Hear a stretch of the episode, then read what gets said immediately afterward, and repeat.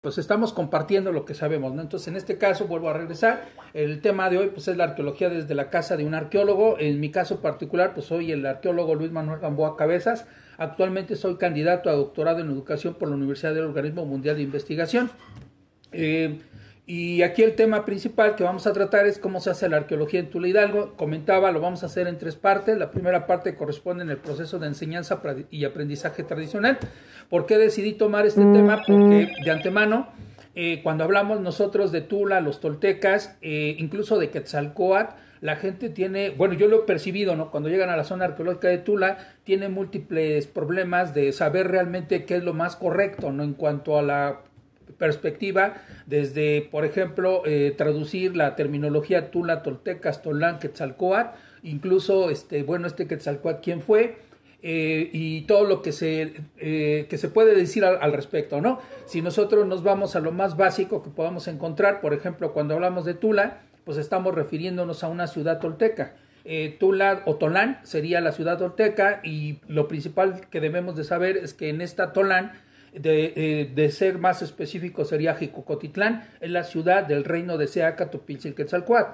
Por el otro lado, eh, tenemos los toltecas, la, lo tolteca como tal, pues bueno, es una terminología que es una palabra de origen náhuatl, en este caso este, se puede pronunciar como toltecat, y este toltecat, eh, si nosotros lo vemos el significado, eh, podemos llamarlo como eh, escultor, artesano, eh, persona que hace obras de arte, pero también algunos lo hemos utilizado como para poder decir los moradores de Tolán, es decir, los moradores de Tula, los que viven en Tula, ¿no? Entonces tiene estas como dos connotaciones, pero para mí lo, importante es que hay que tomar en consideración es que lo tolteca no representa en cierta forma un grupo etnolingüístico, lingüístico, sino que es algo que los mismos mexicas adjudicaron a la gente que vivía pues donde se encontraban las ruinas de la Gran Tolángico Cotitlán, la ciudad tolteca del reino de Seacatopitzilquetzalcoatl.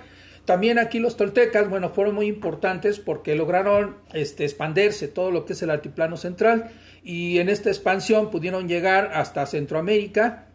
Hay información de que, por ejemplo, pasaron por el norte de Yucatán, este, costa de Chiapas, hoy creo que ya se conectaron hasta de la NASA, pero bueno, regresando, llegaron hasta, hasta Centroamérica y también tenemos presencia de lo tolteca en el occidente y en la parte norte que posteriormente voy a platicar al, respecto. Eh, hay, hay, algunas incógnitas, por ejemplo, algunos han tratado de ver de cuál pudo, cuál pudo haber sido el origen o de dónde partieron los toltecas, y ahí estamos hablando del reino de Huehuetlapayan. Eh, algunos dicen que es por la costa del Golfo, sin embargo, por ahí me encontré un artículo muy interesante, no quiero decir que soy, estoy a favor de este artículo, pero ellos, esta persona, un arqueólogo este, de Centroamérica, principalmente de Guatemala, propone que viene de, lo, de, de la parte central de Guatemala, ¿no? y que de ahí viene, toda una migración. Yo creo que aquí tiene ciertas particularidades en cuanto al manejo de la información, porque se basa en lo que es el Popol y bueno, yo, también esta parte la vamos a platicar conforme vamos avanzando. En conclusión, a lo que yo me he encontrado cuando la gente este, visita la zona arqueológica de Tula es que en primer lugar, pues quieren conocer la ciudad sagrada de, de, de y Quetzalcoatl y quieren conocer pues, la grandeza que tuvieron los toltecas, ¿no? Influenciados por literatura, vuelvo a, mencionar que, por ejemplo, uno puede encontrar por internet o incluso algunas obras que han tenido mucho más éxito que en las propias obras de los arqueólogos, que no quiero platicar un poquito sobre ellas, pero que tampoco, este, eh, bajo esta eh, situación de crisis en las que nos encontramos, pues bueno, pues por lo menos nos pueden entretener, ¿no? Eh, con esto se ha hecho un imaginario de lo que es la Gran Tolángico Cotitlán, se han hecho múltiples reconstrucciones, donde vemos la ciudad con sus pirámides, sus palacios, eh, por ejemplo, las montañas más sagradas, como es el caso particular del Jicuco, los atlantes, eh, como si fueran, eh, en este caso, atletas griegos y mujeres esbeltas. de alguna manera nos recrean lo que sería la vida cotidiana de lo tolteca, ¿no? sin embargo, aquí volvemos otra vez a replantear pues bueno, ¿qué, ¿qué es lo que verdaderamente sabemos de ellos? Aquí lo que hay que tomar en consideración es que cuando tocamos el tema de lo tolteca, o los toltecas más bien, eh, contamos con fuentes históricas y ahí lo, interesante es tratar de ver, por ejemplo, la correlación que puede haber de las fuentes históricas con las evidencias arqueológicas. Y eso es lo que nos permite, de alguna forma, pues hacer una investigación que tiene un objetivo. No es, el objetivo no es corroborar lo que dice la fuente, ese no es el verdadero este, objetivo, sino más bien hacer un planteamiento para, para hacer una investigación que conlleve a una hipótesis y por ende a la aplicación de un método para poder obtener este, evidencias arqueológicas que puedan en este caso ser complementadas en cuanto a la información con las mismas fuentes históricas, ¿no? Entonces, quizás, vuelvo a reiterarlo, pues esa es la parte importante que tenemos con, con, la arqueología tolteca, que contamos con estas fuentes. Sin embargo, estas fuentes, híjoles, cuando nosotros nos metemos a estudiarlas, algunas de ellas, por ejemplo, hasta se contradicen, ¿no? Por ejemplo, se habla que Quetzalcóatl tenía un papá que se llamaba X y en otra se llamaba Y y en otra fuente se llamaba Z entonces, como que la gente no sabe a, qué creerle, ¿no? Lo mismo pasa, por ejemplo, con las fechas. Hay, como no hay correlación entre lo que serían los calendarios prehispánicos con el calendario, en este caso juliano y después con el gregoriano, de pronto también como que las fechas se mueven y cuando se mueven es desde 52 hasta, hasta 104 años y esto confunde al lector. Entonces llega un momento en que ya no sabe verdaderamente qué dato de fuentes históricas va a retomar para poder, en este caso, utilizarlo de manera tradicional para poder explicar este, pues la, cuestión histórica de los toltecas como tal, ¿no?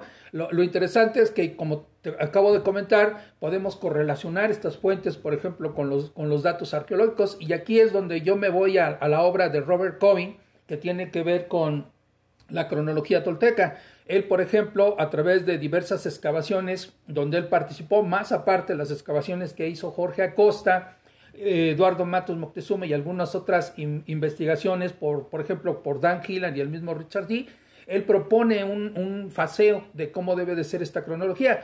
Eh, en este caso estamos empezando con lo que es la fase Prado, más o menos el 650 después de Cristo. Pasaríamos a la fase Corral, Tolán, Fuego, Palacio y Tesoro, ¿no? Es lo que, lo que serían las fases cronológicas para lo que sería Tolángico Cotitlán. ¿Qué pasa de fase Prado hacia atrás? Bueno, también esto es otra parte que vamos a platicar nosotros después. Afortunadamente hemos hecho excavaciones arqueológicas eh, profundas, rebasando los niveles arquitectónicos de lo tolteca, lo teotihuacano, y hemos logrado llegar hasta donde sería hasta, hasta una presencia olmeca que tenemos también en Tula, ¿no? Entonces, sí tenemos culturas mucho más tempranas. Lamentablemente, la mayor parte de las excavaciones que se hacen en la zona de los monumentos conlleva nada más a las partes superficiales, llegando, como lo acabo de mencionar, a la época azteca, época tolteca, si acaso al epiclásico, pero ya no bajan más allá eh, eh, las profundidades de las excavaciones como para poder llegar a donde se encuentran, en este caso, materiales que pertenecen a una antigüedad mucho mayor, ¿no? Sin embargo, algunos arqueólogos, como la doctora Guadalupe Mastache, sí llegó a mencionar la presencia de materiales que ella decía que se parecían a lo de Ticomán. Ticomán estaríamos hablando más o menos 400, 200 antes de Cristo. Bajo esta perspectiva cronológica, nosotros podemos ver que la gran Tolángico Cotitlán, es decir, la gran ciudad, tuvo su esplendor en el siglo X y XI. Estaríamos hablando más o menos entre el año 900 1150 después de Cristo.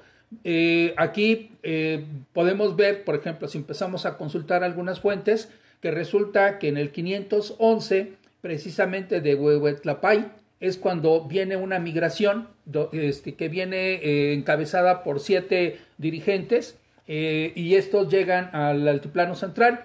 Se menciona que en este viaje eh, pasan por Tolancingo, que en este caso es Tulancingo de Bravo en estos momentos, y posteriormente con el paso del tiempo pues van a llegar hacia lo que sería pues lo que van a llamar ellos el inicio de la Gran Tolángico Cotitlán.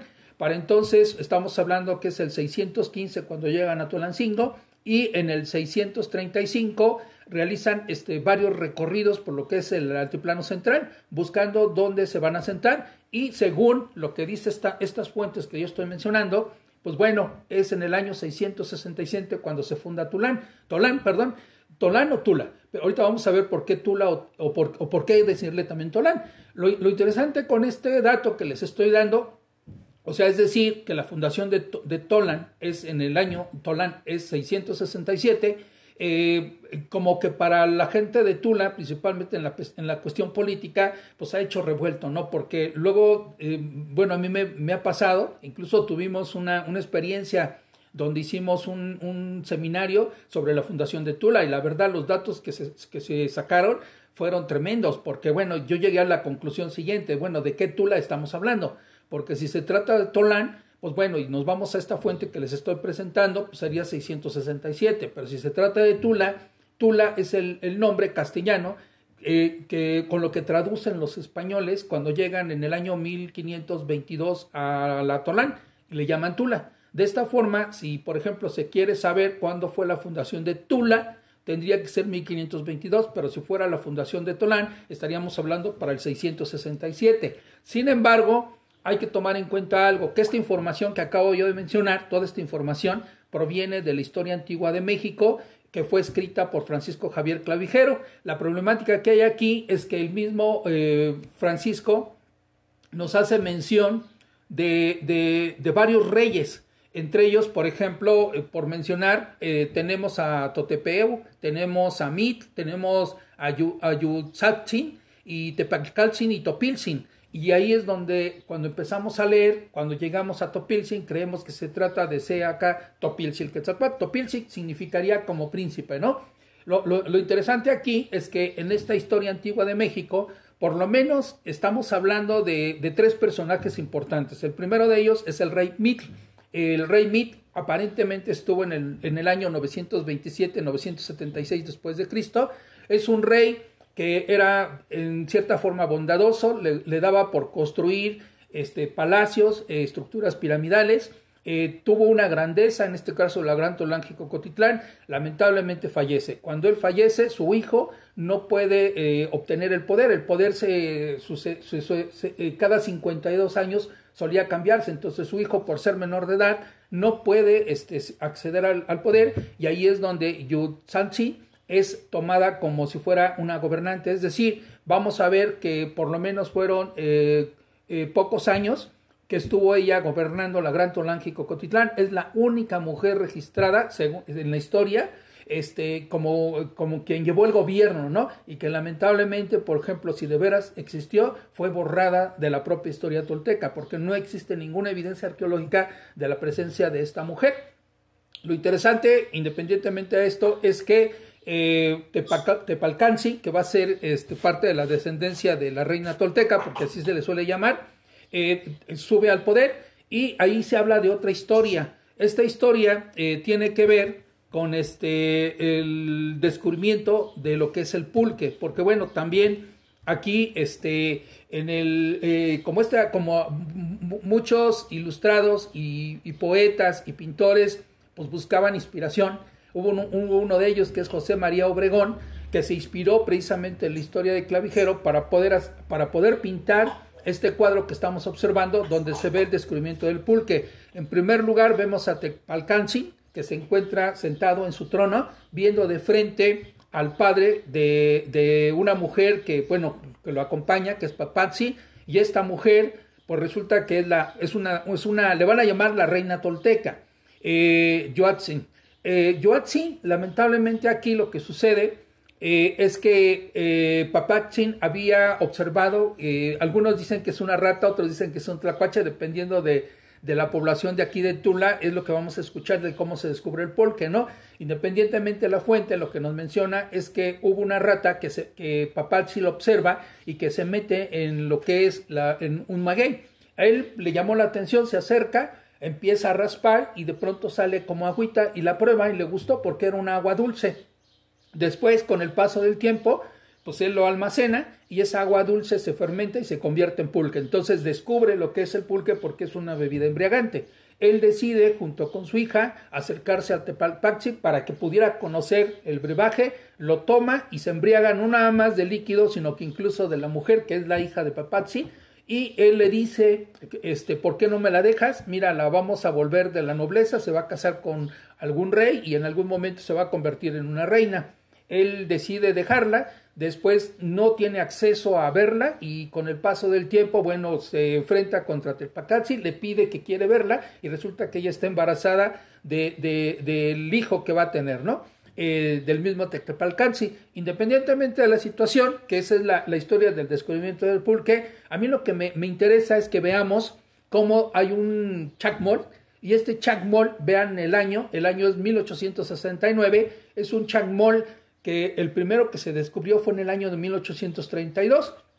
El que lo descubre eh, o redescubre es León y Gama, 1832, un chacmol que se encontraba este, se sabía dónde estaba, se hace la excavación y, se, y se extrae. Incluso León y Gama hizo varios dibujos y con el paso del tiempo, pues bueno, eh, no tenían el nombre correcto del cual podría ser.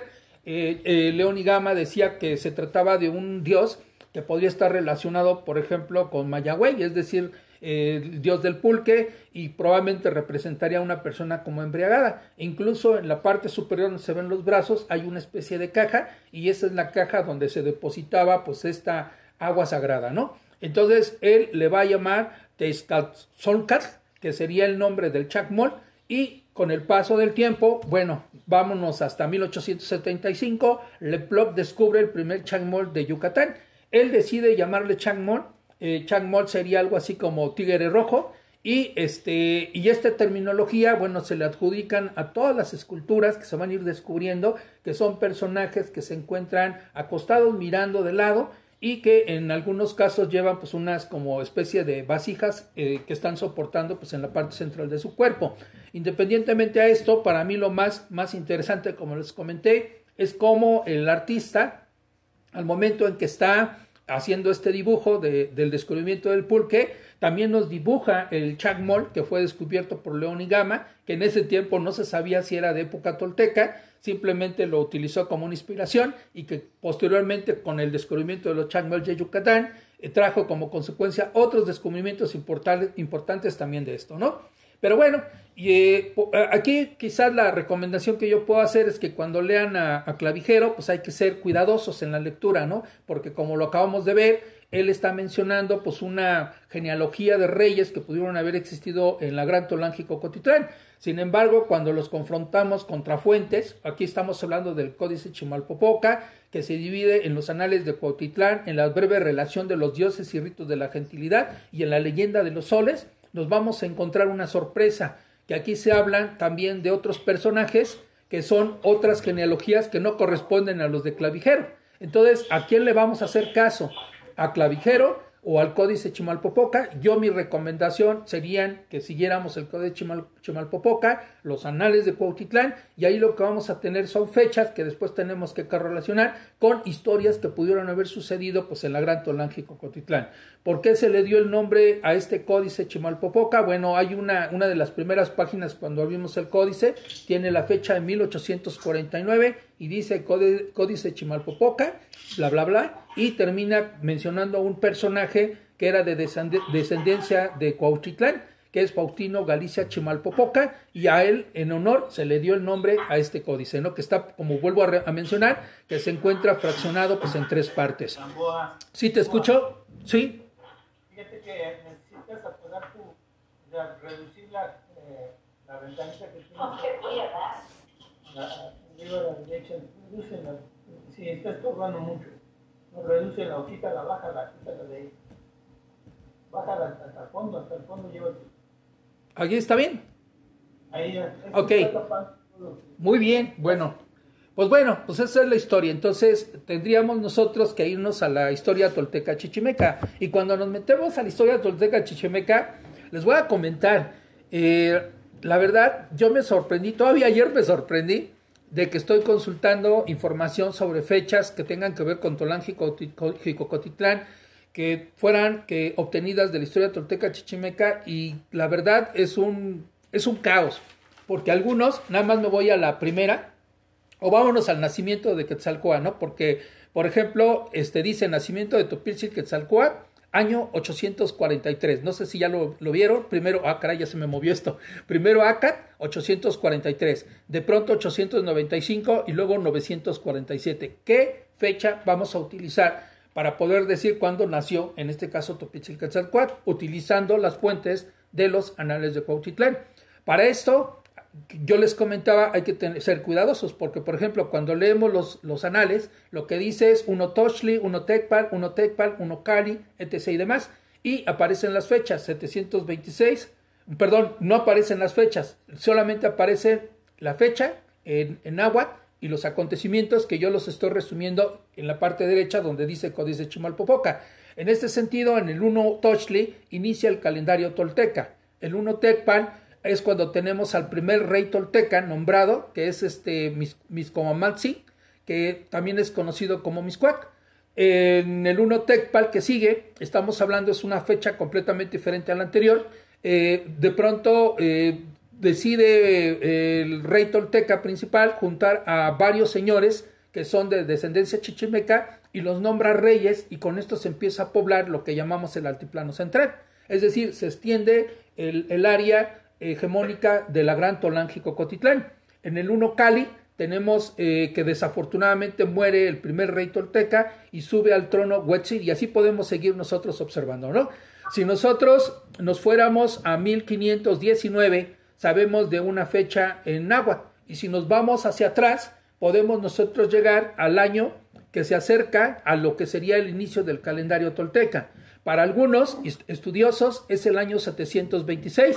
Sin embargo, hay que tomar en cuenta que por ahí hubo un emperador eh, que hizo un reajuste eh, cronológico y decidió, decidió no hacer un fuego nuevo. Los fuegos nuevos son cada 52 años. Al momento que esto decidió no hacer, sin querer cambió el calendario prehispánico y las fechas tienden a moverse. Entonces, con esto lo que quiero decir es que para poder correlacionar, en este caso, a la fecha que creemos nosotros que puede ser la más acertada, tendríamos que aumentarle 104 años. Y yo aquí yo me vuelvo a regresar. Si estamos hablando 1 Toshli, 726, le aumentamos 52 años, serían 778, pero si le aumentamos 104 años, sería 830. ¿Cuál es el año del inicio del calendario tolteca? ya con la correlación en el calendario este, eh, gregoriano, sería el año 830. Por eso es que le estoy poniendo tercer ciclo. Con esto, todo lo que tenga que ver con el tercer ciclo correspondería automáticamente con el códice de los anales de Cuautitlán. Si utilizamos en este, este códice, anales de Cuautitlán, perdón, y si utilizamos el 778, correspondería con el códice Chimalpopoca, ¿sí? Entonces, eh, tomando en cuenta esto que les estoy comentando, yo me iría nada más al tercer ciclo. Entonces, con esto, yo les puedo decir que, por ejemplo, en 1 Tochli 830 inicia el calendario tolteca y en este caso el nacimiento de Quetzalcoatl lo podemos ver en el 1 Acat, que sería el 947.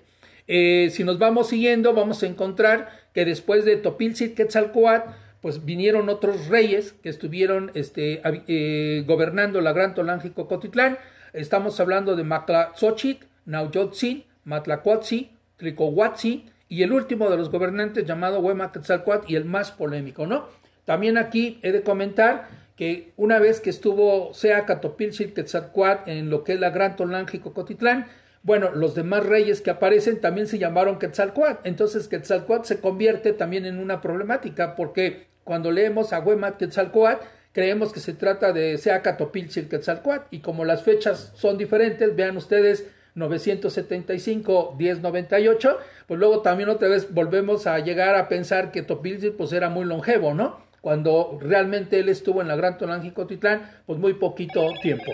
En conclusión, si yo me regreso a, los primera, a la primera genealogía que les presenté, eh, de, estos que menciona Clavijero eh, en cuanto a, a, los primeros reyes, nos vamos a encontrar de que sí efectivamente pueden ser reyes míticos o reyes que sí existieron, pero que jamás pisaron la Gran Tolán Jicocotitlán.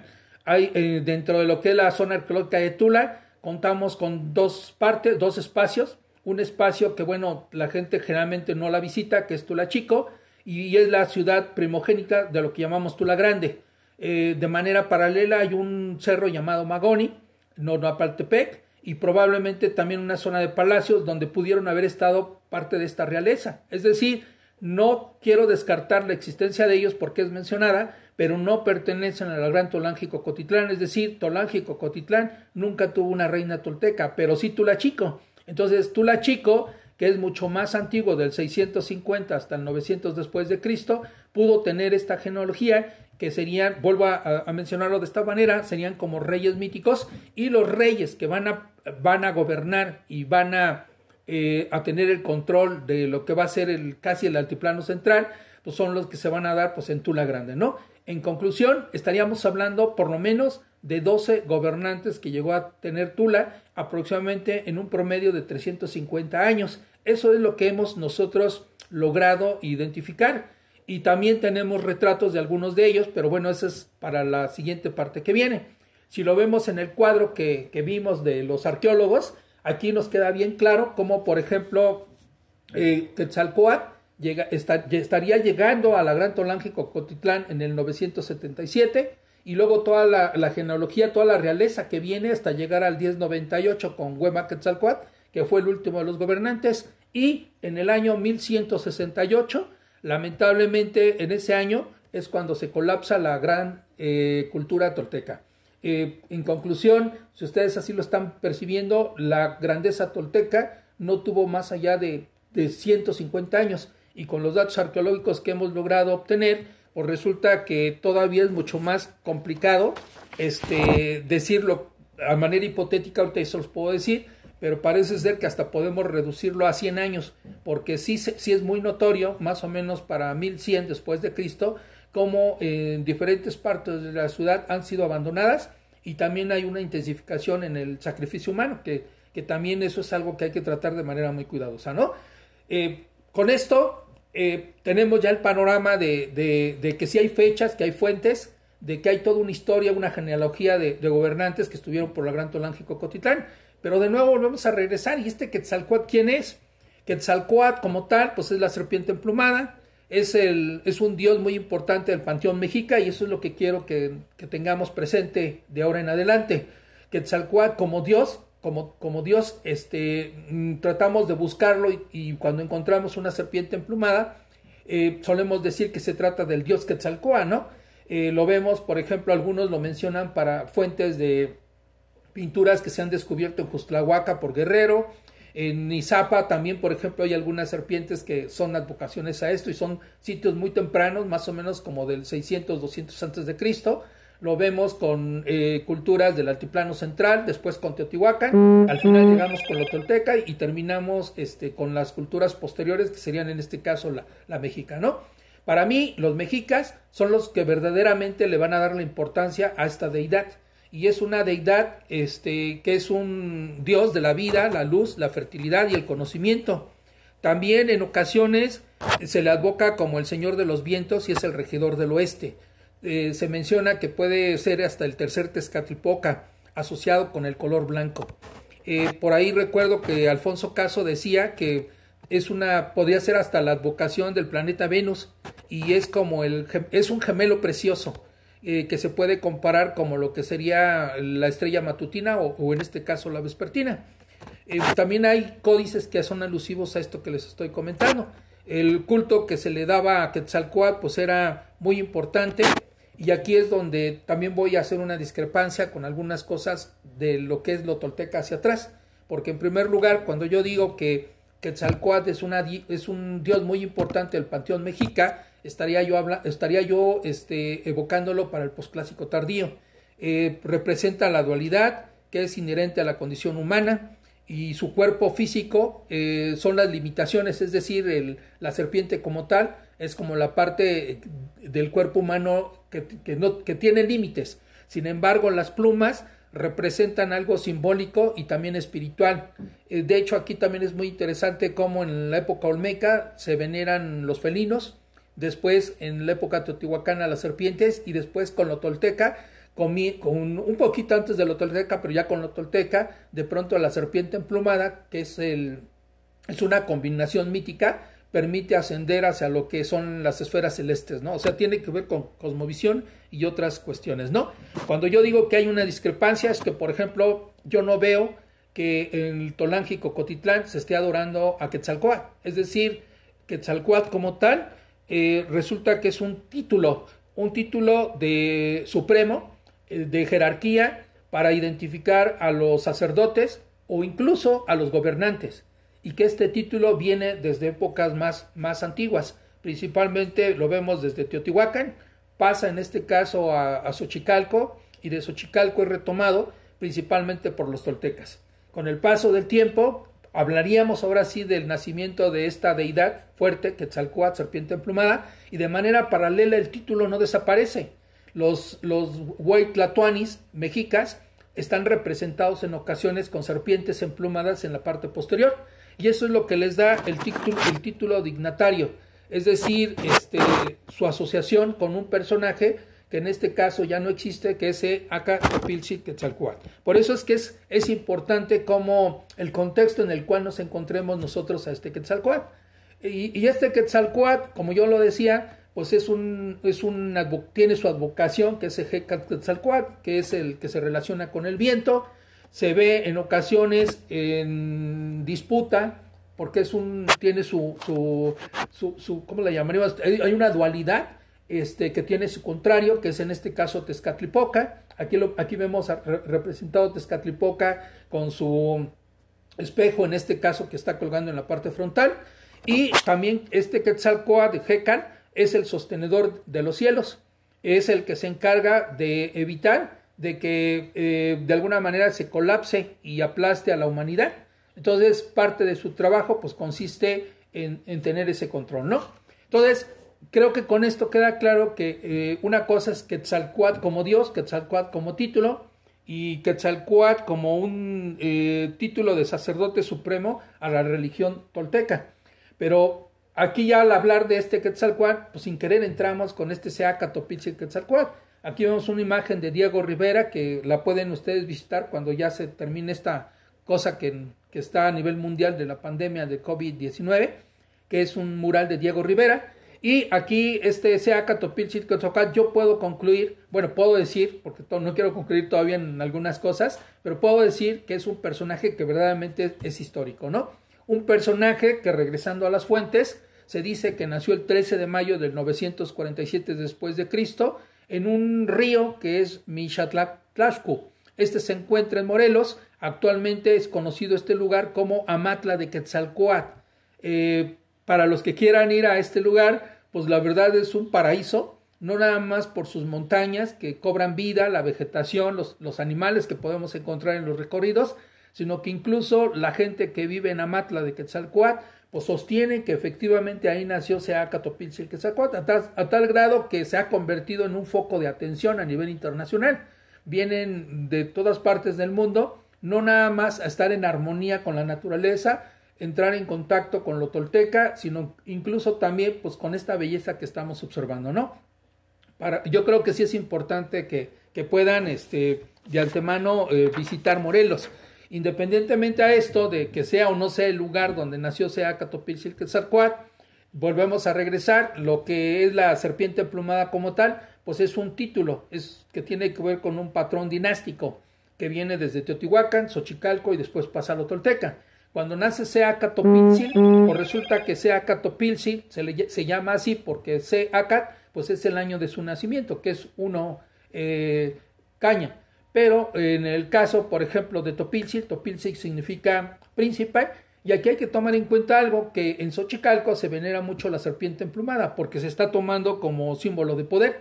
Entonces, es posible, Xochicalco no está muy lejos de Amatla, que a lo mejor este sea Catopilsi tuvo la perspectiva visual de lo que sería este la realeza eh, de Xochicalco y decide tomar el título de Quetzalcoatl. Entonces, de esta manera, Quetzalcoatl se refiere a un, a un título mobiliario de, de, un jerarca que tiene poder y, que está representado por la serpiente emplumada. aquí sí, en conclusión, él se hace llamar en este C. Aka Topilsi Quetzalcoatl. Se sabe también que, bueno, su nacimiento eh, tiene que ver con cuestiones míticas. Por ejemplo, una de ellas es de que eh, cuando llega a Morelos, empieza a hacer, él es de descendencia chichimeca, empieza a hacer una serie de conquistas, llega precisamente hacia la región de Amatla y ve a una mujer, eh, esa mujer la, quiere ensartar, le lanza dardos, con su Atlas, pero desafortunadamente pues no le ensarta. Entonces él llega a la conclusión que esa mujer está destinada para ser su mujer. Ella se llama Chimalba. Eh, de manera así mítica, ella eh, por medio de una pluma queda embarazada, su miscuac eh, fallece y después ella da, la luz, da a luz en el río, también de manera así mágica. la cuestión aquí es que ella fallece y la abuelita es quien sigue, en este caso, educando a, a Sea él va creciendo, llega un momento en que quiere saber dónde están los restos humanos de su padre, va y los excava, los extrae y los lleva a un templo de una diosa. Con el paso del tiempo, él inicia sus primeras conquistas y después, en el año 971, eh, que sería 12 Acat, eh, llega a un lugar que se llama Tolancingo. Eh, en, Tolancingo en de Bravo hay un lugar que se llama Guapalcalco. Iguapalcalco fue excavado en la década de los 70 más o menos y se descubrieron pues estructuras piramidales, eh, plazas y bueno, el lugar es muy importante por la pintura rupestre que existe porque esto nos lleva a, una antigüedad que más o menos va hasta eh, eh, aproximadamente 15.000 hasta 18.000 antes del presente. Independientemente de esto, ha, se ha escogido como el lugar donde llegó sea hay una cita que dice, en este año llegó Quetzalcoatl a Tolancingo, donde duró cuatro años y fabricó su tienda o casa de tablas verdes, que era su casa de ayuno. Y ahí pasó a Cuestlán. Cuestlán es un puente que actualmente todavía existe y que dicen que por ahí fue, que se fue construido por Quetzalcoatl. Independientemente de esto, arqueológicamente, por ahí hay una arqueóloga eh, de la Universidad de Hidalgo que ella dice que definitivamente no hay ningún elemento arqueológico que tenga que ver con lo tolteca. Todo lo que se ha llegado a descubrir nos remite a lo que es la cultura del epiclásico y un poquito más, más atrás a lo que sería la época teotihuacana, más o menos 550, 650 después de Cristo. Aquí lo que ha sucedido es que hay un toponimio de Tolancingo que advoca precisamente a Quetzalcoatl y es lo que se ha utilizado para decir que en Guapalcalco pues es el lugar donde llegó Seacatopitzil Quetzalcoatl. Pero bueno, es parte de la historia y del imaginario colectivo, ¿no? De que ahora sí mm, ir a este lugar de Guapalcalco y decirle a la gente que no es cierto, pues es que nos saquen los machetes y que nos convenzan de lo contrario, ¿no? Pero bueno, independientemente de la situación, aquí para el 975, que es el 3 Acat, Seacatopitzil Quetzalcoatl es invitado a que venga a gobernar a la gran Tonanjico Cotitlán. Se dice en las fuentes de Fray Bernardino de Sagún que eh, los tultecas invitan a Seacatopitzil para que los gobiernen en el Jicuco. Y resulta que en el Jicuco sí hay asentamientos prehispánicos que, que son del epiclásico, más o menos 750 hasta 900 después de Cristo. Y esos son contemporáneos con lo que llamaríamos Tulachico. Si esto es así, entonces el Jicuco se convirtió en el primer lugar a donde llegó este Seacatopitzilquetzalcoatl. Incluso actualmente hay una cueva, también en Fray Bernardo de Sagún se menciona que en la cueva él hacía sus penitencias, se hacía, hacía autosacrificios y sacrificios de codorniz. Lo interesante es que él ingresaba por una parte de la cueva y, y salía por otro lugar. Resulta que esta cueva de la que yo estoy platicando sí existe y sí tiene doble comunicación. De hecho, puede, nos permite acceder, acceder hacia lo que es la parte de la cima de esta gran montaña y es una montaña que es única. Es una montaña de, que se puede ver desde cualquiera de los municipios que tenemos aquí en, el Valle de Tula, por ejemplo, de Tlaxcuapan, desde Tezontepec de Aldama, desde, desde Atitalaquia, incluso, pues bueno, no se diga de Tula. Si subimos a la montaña, tenemos un paisaje impresionante. Por ejemplo, aquí se ven las montañas más importantes de, de Tezontepec de Aldama. Si nosotros las subimos y bajamos, llegamos a lo que sería, este, bueno, esto es parte del Valle del Mezquitán, pero vamos a llegar hacia la zona de Huichapan, Tecozautla, que es donde predominan más lo que son los, los otomí, que se autodenominan ñañot. Y si nosotros pudiéramos estar en un momento en donde eh, pues no tuviéramos tanta contaminación y miráramos hacia la Ciudad de México, alcanzamos a ver el Iztaccíhuatl, el Popocatepe, eh, lo que es la laguna de Zumpango, la que actualmente existe, eh, por ende se vería, si estuviéramos en la época prehispánica, pues los lagos que estarían predominando, no nada más el de Zumpango, también el de Texcoco, Chalco, Xochimilco y hasta las montañas que se encuentran hacia la parte sur de la cuenca de México. Es decir, es un, es un privilegio estar en, esta montaña que se ha considerado una montaña sagrada y que algunos, eh, tampoco aquí es para que me lo crean, eh, arqueólogos han sustentado de que Pedro de Arrieta para la construcción de la Basílica de Guadalupe entre el 1974 76 pues utilizó el jicuco para poder este pues hacer una analogía, ¿no? Inspirarse, inspirarse sobre esto. Eh, bueno, independientemente a esto, aquí la cuestión es que este sea Catopilcio Quetzalcoatl, cuando es invitado, es un personaje eh, multifacético. Él prohíbe los sacrificios humanos, él no le gustan los sacrificios humanos, él prefiere mejor danzar para agradar a los dioses. Eh, si acaso pueden sacrificarse algunas aves, mariposas, y principalmente en la cima de las montañas o en los templos. Eh, él se autosacrifica, eh, usa eh, púas de maguey para penetrar su cuerpo, la lengua, las orejas, su miembro, las piernas, etc. ¿no? Y con la sangre que está untada en las púas, podérselas ofrecer a los dioses a través de, pues de, de, un honor que se le está haciendo a ellos. Independientemente a esto, este, este personaje como yo decía, es un personaje histórico que sin querer se enlaza también con otro personaje que es Ocho Venado. Ocho Venado tiene la característica, él es de, la, de Oaxaca, de la zona mixteca, este, que logra la unificación de lo que es la costa, lo que son los valles centrales de Oaxaca y la Mixteca Alta. Él es el máximo gobernante, es llamado Tecutli. Sin embargo, Ocho Venado no, como que todos no aceptan todavía su posición que tiene, que se la ha ganado con un poquito con trampas, este, conspiraciones y principalmente en guerras. Y, él opta por pedirle a Sea Catopichi Quetzalcoatl, que aquí lo vemos como uno ejecar, eh, que le pueda hacer la perforación para poderle colocar una nariguera, que es el símbolo de poder también que van a tener los gobernantes. De esta forma hay una reunión que se hace en Chololán, y ahí es donde eh, uno Hecat o Seacat, Quetzalcoatl en otras palabras, llega con este personaje y le hace la perforación. Hay varios códices alusivos a esto. Este es uno de los códices, que es el códice neutral, donde podemos ver pues esta escena. También este Quetzalcoatl, estando en Tolange y Cocotitlán, eh, le gusta bañarse en, los manantiales de San Lorenzo, bueno, Chipacoyan, ahorita actualmente el lugar se le conoce como San Lorenzo Chipacoyan y todavía siguen habiendo manantiales. Lo interesante es que es un lugar no nada más donde él le gusta bañarse, sino que incluso lavan la turquesa, una materia prima muy importante que cualquiera diría que el que tenga turquesa pues es un tiene una posición de estatus social o económico mucho más alto. Yo aquí puedo decir que a través de las excavaciones que se han realizado se han descubierto fragmentos de turquesa, si sean mínimas, hasta en la unidad habitacional más pobre que podemos tener de la Tolteca. Entonces la turquesa era accesible a todos, no en gran frecuencia, pero sí había presencia de turquesa, al igual que otros materiales arqueológicos que también hemos descubierto y que son provenientes, por ejemplo, de Guatemala, como sería la cerámica Tojil Plumbey.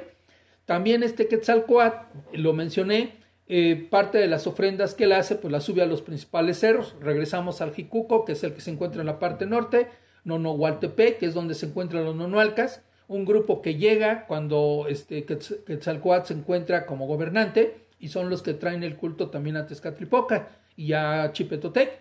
Y también hay otra montaña que se llama Sincot y Huitzon. Sincot eh, eh, son montañas, todas estas montañas existen, y en la cima de las mismas sí encontramos cosas arqueológicas y materiales que se relacionan a lo tolteca. Entonces yo no dudaría que efectivamente fueron usadas por Seacatopitzin para poder llevar sus ofrendas.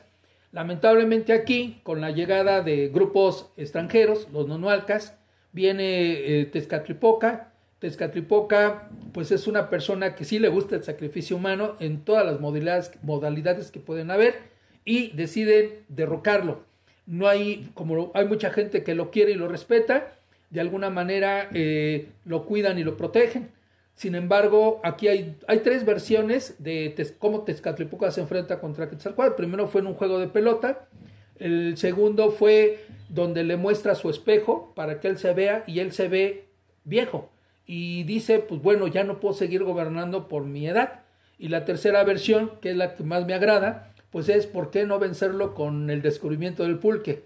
Llega y le ofrece la bebida sagrada, él la toma, se embriaga, Después, en esta embriaguez, eh, decide pues, que, traiga, que venga su hermana y comete incesto. Al siguiente día, cuando cobra la cordura, él mismo dice, pues yo ya no me siento digno de seguir gobernando aquí a los toltecas y opta mejor por salirse. Cuando hace su salida de la Gran Tolanjicotitlán, nosotros percibimos que ahí es donde hay un abandono de diversos barrios, principalmente los productores, es decir, no salió solito, salió con un séquito de gente productora y que lo van siguiendo. Eh, pasan entre lo que sería la mujer dormida y el Popocatépetl, más o menos por Tlamacas, para que tengamos unidad. Los que conocen el, este, por Ameca Meca saben por dónde más, más o menos estoy hablando. Cruza las dos montañas y llega a Puebla. Pues, bueno, se llamaba Puebla, pero llega a un lugar que se llama Cholán, Cholán o Cholula, este, un sitio arqueológico también polémico que tiene una antigüedad que va desde el 600 antes de Cristo hasta la época del contacto. Un lugar donde aquí Hernán Cortés hizo una matanza y era donde se honraba al Quetzalcoatl que rendían culto los mexicas. Por eso había muchos templos, muchos templos y sobre los templos se construyeron iglesias, hay más de 365 para los que lo quieran visitar. Las excavaciones han demostrado que lo que vemos como montaña, pues resulta ser la pirámide más grande de Mesoamérica. Bueno, resultaba ser la pirámide más grande, ahorita ya le ganó la de Toniná. Pero bueno, esto no es el tema. Y de ahí, cuando estuvo un tiempo, sea Catopilchit Quetzalcoatl, y después de ahí continuó su recorrido para irse hacia el oriente.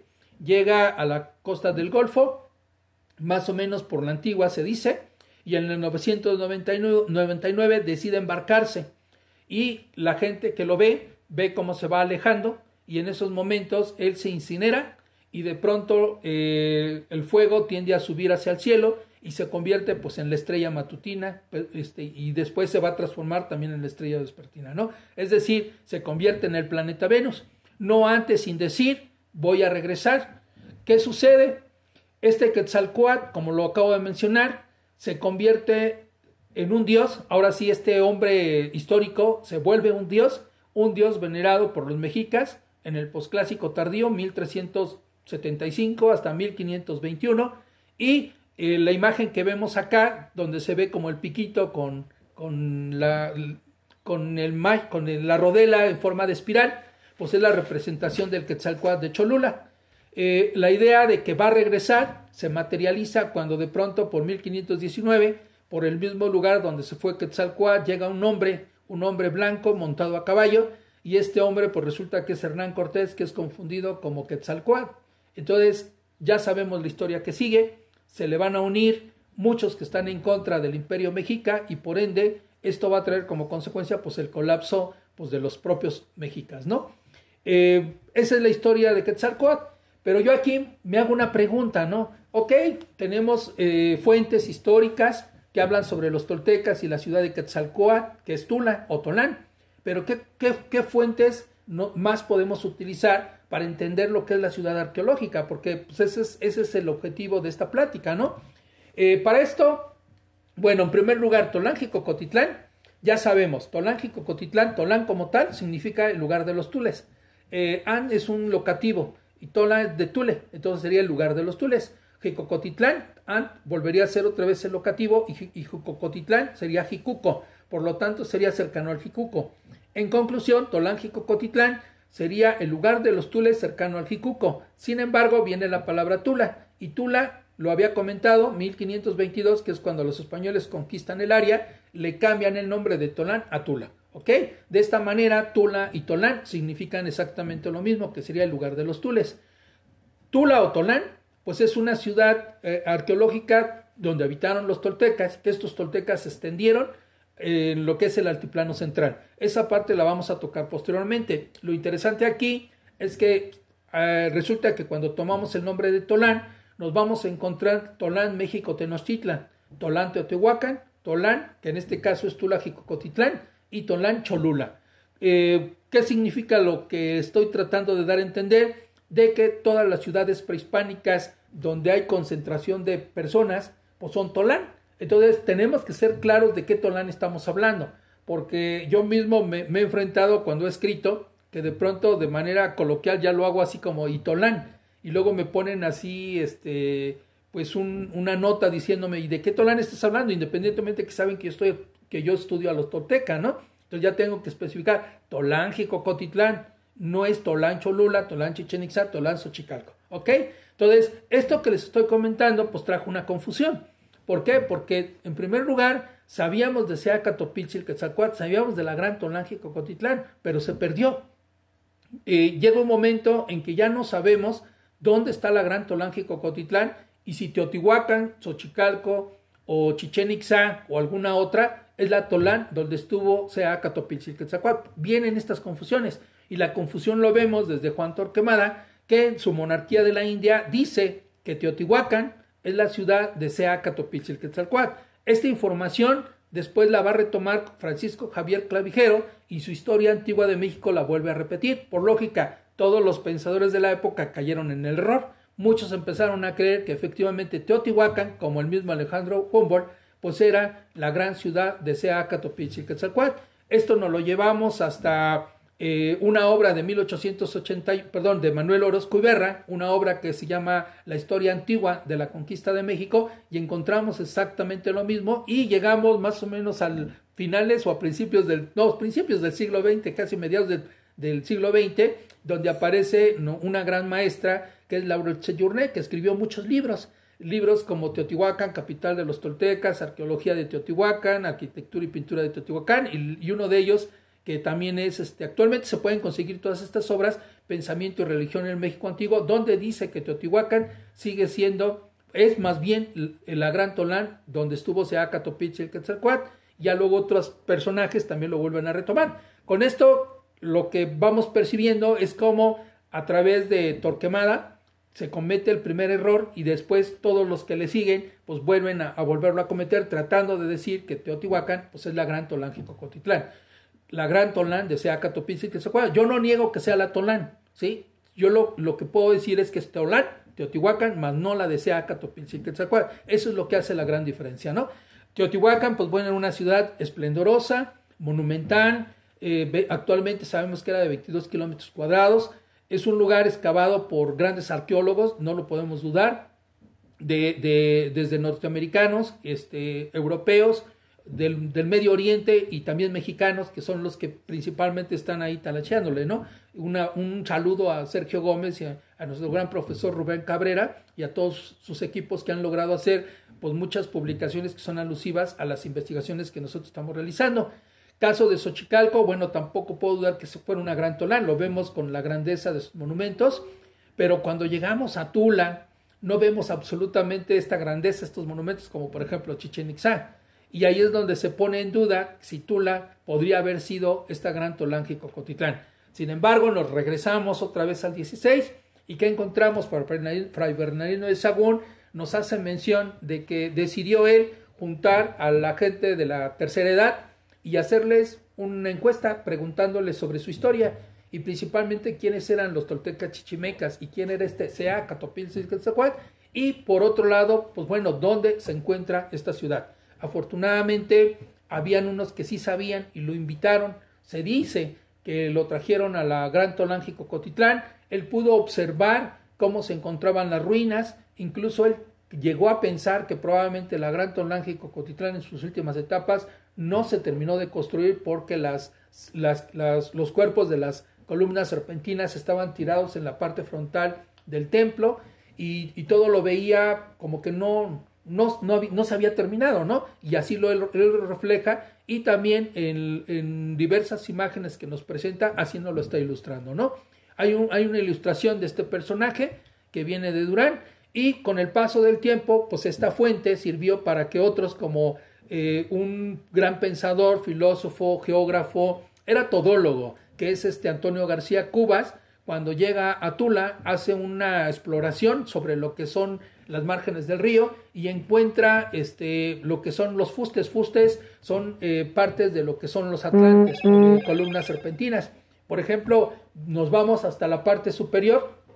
No sé si alcanzan a ver, bueno, no sé si se ve a la flecha, creo que sí se ve, pero yo aquí estoy señalando este, un fuste de, una columna serpentina y en la parte inferior estoy señalando, eh, en este caso, eh, también fustes de lo que son eh, eh, de Atlantes, que, que, que, que de antemano la gente sabía dónde estaban.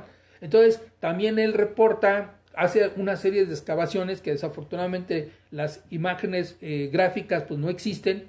Si existen, pues quisiera verlas, pero donde hace mención de excavaciones que realizó en algunas de las pirámides y algunas estructuras donde encontraron algunas reliquias. Entonces, podríamos pensar que Antonio García Cubas es uno de los primeros que empieza a hablar y decir que la, en la Tula, la Tula que existe de 1800 a 1850, pues es donde existía la Gran Tolán que Cocotitlán.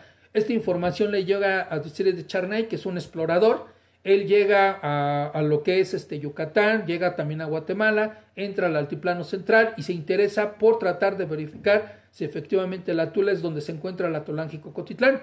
Escribe un libro que se llama Las antiguas aldeas del Nuevo Mundo. Es un libro que se consigue precisamente por su segundo viaje que realizó aquí en 1880-1882, donde visitó el Popocatepe el Nanahuacali, este, él, tomó algunas, hizo algunas investigaciones por ahí, llegó a la península de Yucatán, después se bajó a Teotihuacán, Ozumba, Comalcalco y al final llegó a la Tula. Cuando llega a Tula, lo primero que hizo fue un levantamiento y vean, el, levantamiento está increíble, yo sí me sorprendo de, de lo certero que fue porque nos dejó mucha información. En primer lugar, vemos acá, donde está el número 6, eh, una zona de palacios, incluso una zona que él excava aquí, porque él realizó excavación, excavó tres lugares, uno que le llamó la Casa Tolteca, otro que es el Palacio Tolteca y un tercer lugar que es la parte central de la plaza, de la plaza principal de la Gran Tolanque Cocotitlán.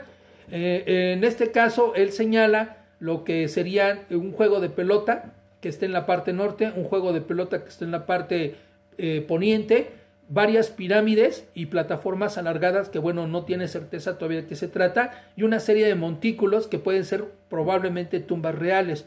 En esta parte donde está el número 3 es donde realizó excavaciones y es donde descubre lo que llamamos el Palacio Tolteca. Lo interesante también de este plano son dos cosas más. La primera es que vemos el río Tula, como ustedes lo pueden apreciar, que rodea completamente eh, la Gran Tolángico Cotitlán, es decir, la cabecera del centro ceremonial, y hay un camino, dos caminos más bien, un camino que se va hacia el norte, pasando por, por lo que son la Casa Tolteca y que continúa su recorrido para llegar a, una a un lugar que le llamaban Guapalcali. La propuesta de Charney es que no es en Tulancingo de Bravo donde llegó Seaca, Topilzi, Quetzalcoatl, sino que llegó precisamente a la misma Tolange y Cocotitlán, pero fue en Guapalcali, porque el toponimio todavía existió hasta 1850 y aparecen en diferentes planos. Ese camino nos llevaba hasta San Francisco Bojay. Había otro camino que pasaba por la capilla abierta, aquí se ve lo que es la capilla abierta, una construcción que fue hecha en 1529 y que desafortunadamente sirvió también en una pandemia que se dio aquí en Tula para enterrar a varias personas en la parte frontal y la población que se estaba dando alrededor de, la, de lo que es el perímetro del centro ceremonial, pues bueno, desafortunadamente optaron por abandonar las construcciones de siglo XVI, parte del XVII, y estas construcciones se fueron del otro lado, donde actualmente se encuentra pues el, el centro de Tula, ¿no? Pero lo, interesante también es que hay un camino, un camino que, que, nos lleva y que rodeaba el río Tula, por aquí viene el río Tula y nos llevaba también a San Francisco Bocay. Este camino todavía existe, eh, se ve el empedrado, pues ahora sí por donde circulaban las carretas y que pasaban por lo que era la zona arqueológica, así como ustedes están dando cuenta, más o menos por donde se encuentra la parte del juego de pelota número 2 de Tula, ¿no? Por eso para mí es formidable pues este plano y sus imágenes y fotografías pues no se digan porque él fue el primero que utilizó la cámara fotográfica para poder ilustrar en Europa los descubrimientos que llegó a realizar. Aquí ve, por ejemplo, una, una imagen de, de una de las pirámides que él está observando y se hace la litografía. Aquí se ve lo que es la casa tolteca, eh, esta es la que se encontraría pues en la parte noroeste de lo que es el centro ceremonial. Él descubre pues una serie de, de, cuartos que están separados por pasillos y una especie como de muro perimetral que no permite el acceso al interior pues bueno de la gente que estaba viviendo ahí. Eh, vemos una, un gráfico también donde se ve la, la proyección de lo que son las paredes, vean cómo están los pasillos y la escala humana para poder darnos una idea de más o menos el grado de conservación de la altura de los muros y de los pisos que también se han recuperado. Él menciona, quiero que también esta imagen ustedes la puedan percibir, porque de manera paralela voy a hablar de dónde quedaron las cosas.